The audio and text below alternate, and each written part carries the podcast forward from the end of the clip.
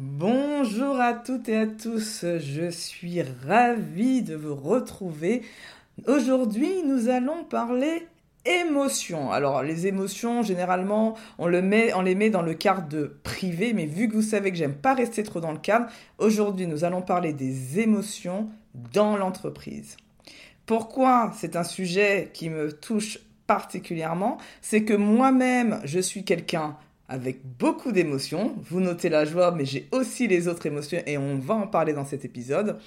Néanmoins, ça n'a jamais été trop accepté. Donc j'ai envie de parler de ça, de savoir pourquoi c'est aussi compliqué aujourd'hui euh, d'avoir les émotions dans l'entreprise et qu'est-ce qu'on peut faire, nous, chacun de nous, à notre échelle, pour que les émotions se passent bien dans l'entreprise. Alors restez avec moi et on va parler des émotions en entreprise. Bonjour à toutes et à tous, je m'appelle Fabienne Woltor, je suis coach pro perso pour les dirigeants d'entreprise après avoir été manager pendant 13 ans chez L'Oréal. Vous découvrirez dans ce podcast des expériences de manager, bonnes et mauvaises, ainsi que des conseils qui vous permettront de dire un jour, je l'espère, je suis manager et je le vis bien. Aucune langue de bois et beaucoup d'humour dans ce podcast car le management peut être sérieux et fun. Je vous souhaite une très belle écoute.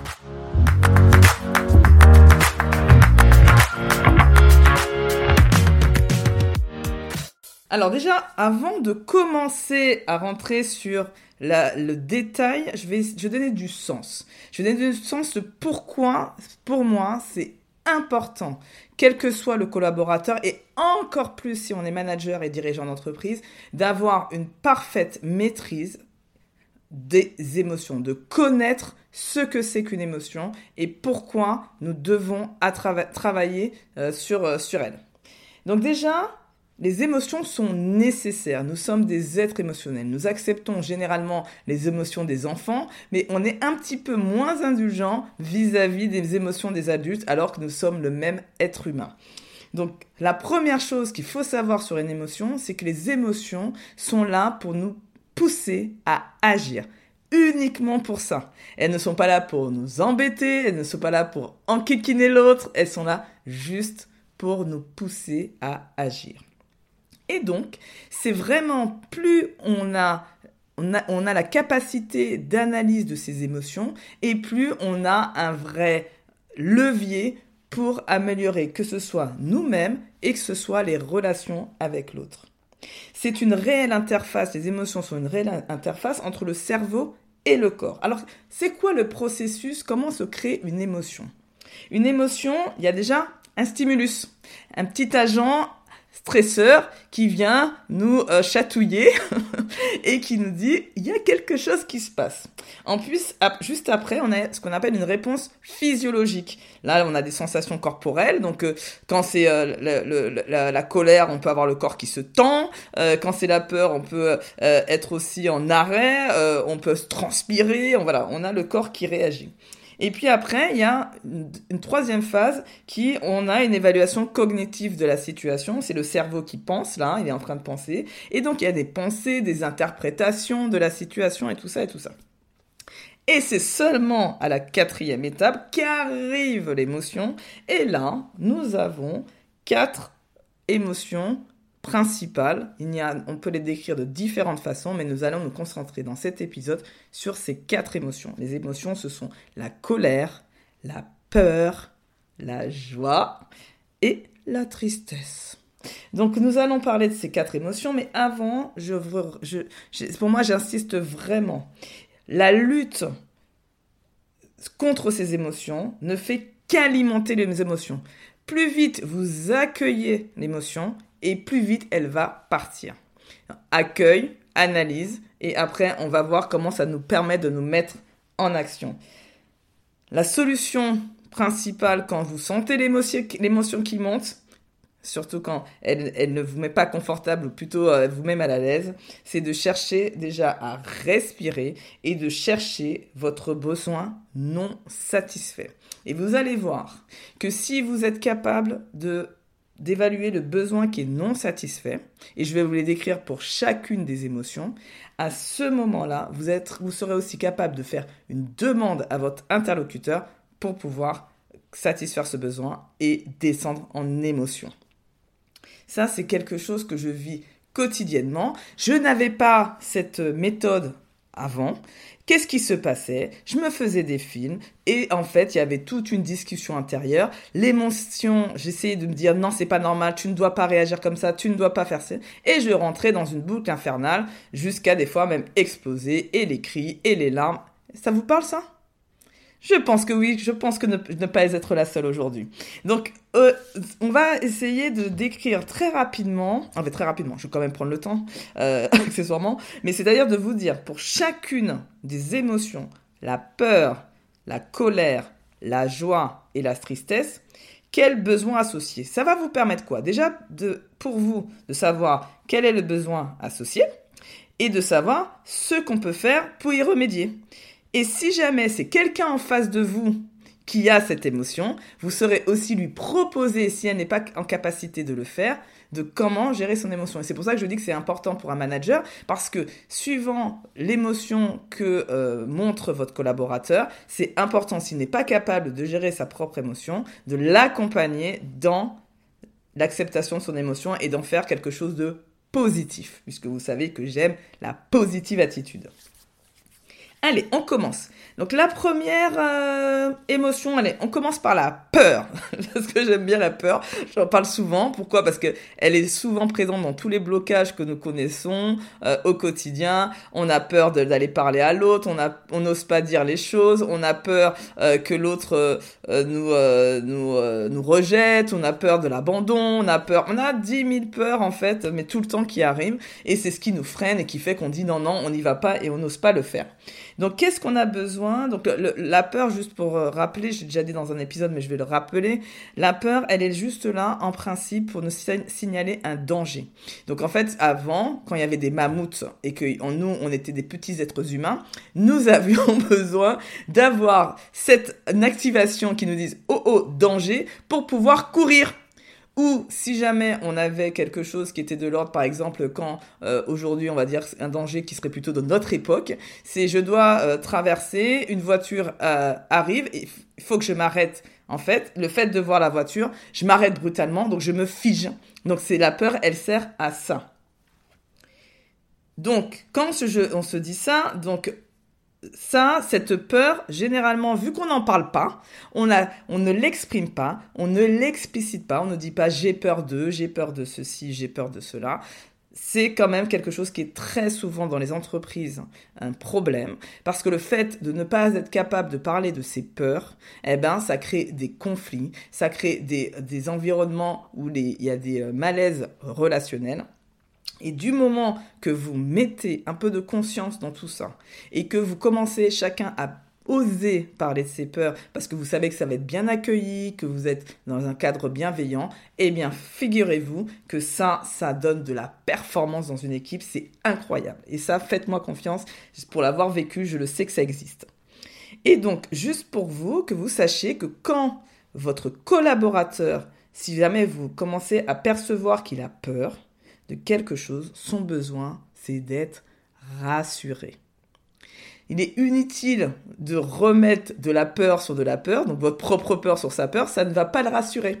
Vous comprenez bien Donc, qu'est-ce que vous pouvez lui dire qui lui permette de se, rassurer? Par exemple, il y, a, y a un collaborateur à qui vous avez donné une mission il, est, il se sent, lui, pas forcément peut-être compétent, il a peur de pas être à la hauteur, il va le manifester en donnant plein d'excuses, en disant non, ça va être compliqué, non, j'ai pas le temps, non, c'est difficile, donc il va jamais vous dire j'ai peur, il va vous dire plein de bonnes excuses. Et donc là, si vous avez vous arrivez, parce que vous êtes à l'écoute de votre collaborateur, si vous arrivez à percevoir que c'est de la peur, moi, le conseil que je vous donne, c'est de tout simplement le rassurer et de le mettre en confiance, de lui dire oui, tu vas y arriver, ne t'inquiète pas, ça va bien se passer, et j'ai confiance en toi, et si jamais il y a un souci, je serai toujours là pour t'aider. Comme ça, c'est facile. Hein. en tout cas, essayez quand même pour voir vis-à-vis d'un collaborateur, quand vous sentez qu'il a peur, simplement le rassurer et dites-moi si ça a marché. Deuxième émotion, la colère. On voit rouge. Donc, généralement, quand nous sommes en colère, il y a deux sources principales. La première, c'est l'incompréhension. C'est le sentiment de ne pas pouvoir se faire entendre ou comprendre. Ou le senti ou la frustration, c'est le fait de se retrouver devant le fait accompli sans avoir pu exprimer son opinion dans la situation. Donc là, on est frustré, on se sent incompris, pas écouté, et donc là, on peut être en colère et justement reprocher à l'autre euh, ce n'est pas normal et pourquoi machin, etc. sans dire que simplement nous sommes en colère. Et le besoin derrière inhérent à la colère, c'est le besoin d'être respecté. J'ai besoin de me, sentir euh, qu'on m'écoute, que je, suis euh, important pour l'autre, que qu'on me respecte. Et si j'ai la valeur forte, si une de mes valeurs c'est le respect, alors là c'est un truc, ça monte direct la colère. Je ne suis pas entendu, je ne suis pas compris. Eh ben là, je pars et je suis en colère. Alors à quoi sert la colère? Elle sert à se mobiliser mobiliser toute notre énergie pour faire changer les situations et les comportements qui ne nous conviennent pas. Donc la colère, c'est chouette. Ça vous dit attention, ça veut dire que la situation ne me convient pas et donc dites-vous qu'est-ce que je peux faire pour la changer? Donc c'est un beau signal qui vous dit qu'il y a un changement qui va s'opérer bientôt. Mais le seul truc, c'est posez-vous les bonnes questions pour savoir quel changement et mettre les actions en place. La troisième émotion, la tristesse. Alors la tristesse, ça sert à accepter ce qui ne peut être changé. C'est une réaction qui est souvent adaptée devant une perte. Ça peut être un proche, donc face à la mort, mais ça peut être aussi la perte d'un statut, euh, la perte d'un périmètre dans une entreprise. En fait, on a souvent de la tristesse ou souvent quand vous avez des réorganisations, par exemple, dans les entreprises, on dit c'était mieux avant. Et en fait, on n'arrive pas à faire le deuil. Il y a une sorte de forme de tristesse euh, qui s'opère parce qu'en fait, on aimait bien comment c'était avant et là, bah, il faut changer. Et donc ça, ça s'accompagne aussi. Pareil, quand vous êtes manager et que vous, vous devez faire pardon des réorganisations, par exemple, ou que vous devez euh, changer les missions de vos collaborateurs, pensez-y que c'est des étapes qu'on appelle la courbe de deuil, où on doit, par lesquelles on doit passer et on passe à un moment donné sous cette forme de tristesse. Donc, le fait, quand, pardon, quand on a cette tristesse, l'idée c'est de favoriser la reconstruction de la, vie autour de cette perte. Et donc, on participe comme ça au processus de, de deuil. Et ça nous indique quand lâcher prise et quand changer de cap. Donc là, c'est quand même aussi quelque chose d'ultra positif, vous trouvez pas? De se dire que quand je suis triste, ça veut dire qu'il y a un changement qui est en train de s'opérer et que je vais passer à quelque chose d'autre. Si on le voit de manière positive, on dit que c'est une opportunité. Si on le voit de manière négative, on dit que eh ben, j'ai perdu quelque chose. Mais regardez-le de manière positive, vous allez voir que ça, ça a beaucoup de sens. Le besoin derrière qui est derrière la tristesse, c'est le besoin d'être consoler. Donc face à quelqu'un qui est triste, c'est simple, on lui donne des messages, des signes de reconnaissance et on lui donne tous les messages pour le consoler. Inutile de, de rassurer, mais simplement de consoler. Et la dernière émotion que j'affectionne, et vous le savez particulièrement, c'est oui, c'est la joie. Là, j'en souris juste de, que de dire le mot. Donc la joie, ça sert à partager avec d'autres et surtout, ça, sert à faire circuler un flux d'énergie et de vitalité. Euh, c'est pour ça que je l'aime parce que c'est une, une, une, émotion qui est motrice, qui euh, permet de, de, créer du lien, de, de, mettre les personnes en mouvement et d'avoir voilà de l'énergie qui circule et qui, qui permet d'avancer. Et donc c'est pour ça que j'active la joie pour justement quand j'ai besoin de me mettre en mouvement par exemple, j'active cette joie et ça me permet de démarrer. Alors cette joie, elle nous signale que nous avons atteint un but, réussi à quelque chose, et elle est un menteur. Donc grâce à elle, tout devient possible. Vous voyez, quand je dis à chaque fois mon mantra que tout est possible, et la joie, vous commencez à faire des connexions, de dire que c'est tout à fait logique. Donc nous nous sentons exister et nous, nous augmentons notre vitalité. Alors, d'après vous, quel est le besoin? Parce que celui-là, il n'est pas facile à trouver d'être quoi pour qui sont inhérents à la joie. En fait, la joie, le besoin derrière, c'est le besoin d'être apprécié, le besoin d'être reconnu et le besoin d'être aimé. Et je, je l'ai dit, donc je le, montre et je, suis, tout à fait transparent sur ça. Si je fais autant de choses avec autant de joie et que je donne des contenus gratuits et que j'ai euh, une communauté sur LinkedIn, c'est parce que j'ai besoin d'être aimé. C'est une façon de récolter de l'amour. J'en ai dans ma vie perso, bien évidemment, mais multiplié par, par mille, c'est encore mieux pour moi. Et donc là, la joie, bah, c'est ce besoin-là euh, qu'on a d'être apprécié. Donc ne cassez pas les gens qui sont joyeux, parce que si lui, son besoin, c'est d'être aimé et que vous lui dites, ah, t'es un peu trop joyeux, t'es un peu trop, euh, euh, tu montes un peu trop ton enthousiasme, laissez-moi vous dire que en fait, ça va être vraiment contre-productif. Donc faites attention face à des gens joyeux dans les feedbacks que vous pouvez faire, parce que peut-être que vous ça, vous, met mal à l'aise cette joie, donc euh, pensez-y, euh, vous allez penser à moi dans ces cas-là. Ok, on fait un petit récap. Les petits récaps dont vous aimez ça. À chaque fois que je vous fais ça, vous adorez, non? Vous kiffez, non? Dites-moi si vous kiffez. Mettez-moi un petit commentaire sur les réseaux sociaux ou sinon, mettez-moi un 5 étoiles si vous écoutez via Apple Podcast ou un commentaire. Alors, je récapitule rapidement sur juste déjà le processus qui génère l'émotion. Donc, je vous ai dit qu'il y a un stimulus, un agent stresseur, il y a une réponse physiologique, une sensation corporelle, on sent que des fois c'est même des frissons qui arrivent dans le corps. On a une évaluation cognitive de la situation, donc on a les pensées, là on interprète, et là souvent on transforme même la réalité, et là, pouf, une émotion arrive, et donc on a quatre émotions, la colère, la peur, la joie et la tristesse. Inutile de lutter contre les émotions, les émotions sont bien présentes. Donc la phrase qui était dite de laisser les émotions à la porte de l'entreprise, ça n'existe pas. C'est un leurre. Donc oui, c'est possible si nous mettons un masque, mais si nous sommes vrais et que nous arrivons tels que nous sommes, ce n'est pas possible. La solution Première, c'est déjà de respirer et de chercher votre besoin non satisfait.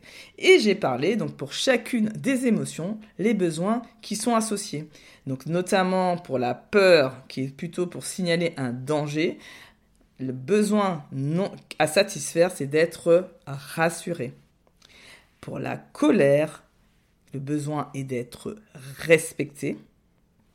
Pour la tristesse, le besoin est d'être consoler. Et pour la joie, le besoin est d'être apprécié, reconnu et aimé. Chacune, chacune de ces émotions sont nécessaires et leur analyse nous permet de savoir quelles actions prendre. Si jamais nous sommes face à quelqu'un qui a peur, mettez-nous dans une, dans, dans une démarche pour rassurer l'autre. Si c'est nous-mêmes qui avons peur, demandez-vous qu'est-ce qui pourrait me rassurer et donc essayer de faire une demande à un interlocuteur pour être rassuré ou de tout simplement des fois c'est juste en, se, en raisonnant qu'on y arrive à, cet aspect. Si vous êtes en colère, c'est une merveilleuse émotion puisqu'elle va vous permettre de savoir que vous allez changer et que vous allez avoir des, vous voulez que les choses changent et que ça veut dire qu'après il y aura quelque chose de positif. Donc accueillez cette colère et juste analysez est-ce que c'est un problème de frustration, d'incompréhension, qu'est-ce qui se joue pour vous? La tristesse, donc ça sert à ce que euh, on fasse une, ça favorise pardon la reconstruction de la vie autour de cette perte et ça participe au, processus de deuil. Donc euh, ça nous indique aussi que bah, on doit lâcher prise et qu'on doit probablement changer de cap. Et enfin, la joie, ça nous donne euh, ça nous permet de nous dire, ça nous signale que nous avons à atteindre un but. Euh, et qu'on atteint un but réussi sur quelque chose, que c'est un élément moteur, et grâce à elle, tout devient possible. J'espère que cet épisode vous aura plu. En tout cas, j'ai pris beaucoup de plaisir à parler des émotions. Je trouve que c'est un sujet qui est crucial, que nous devons vraiment passer le cap et d'accepter que les émotions soient présentes en entreprise. Et si vous, manager, vous êtes mal à l'aise vis-à-vis des émotions, commencez à travailler sur vous et justement à savoir quel est votre rapport aux émotions et comment je peux faire pour euh, être accueillir celle des autres. Si vous avez besoin d'aide pour ça, n'hésitez pas à me contacter puisque je travaille avec mes euh, clients beaucoup sur les émotions. Je vous dis en tout cas une très belle fin de journée à n'importe quel moment de la journée où vous êtes. De toute façon, il y aura une fin de journée et je vous dis à très vite. Si cet épisode vous a plu, je vous remercie de me le faire savoir avec un 5 étoiles. Cela m'encouragera énormément. Je compte sur vous pour partager ce podcast à vos collègues, amis managers ou dirigeants d'entreprise. Dernier point, vous connaissez des dirigeants authentiques et bienveillants que vous aimeriez mettre en avant? Proposez-moi, s'il vous plaît, leur nom via mon site internet.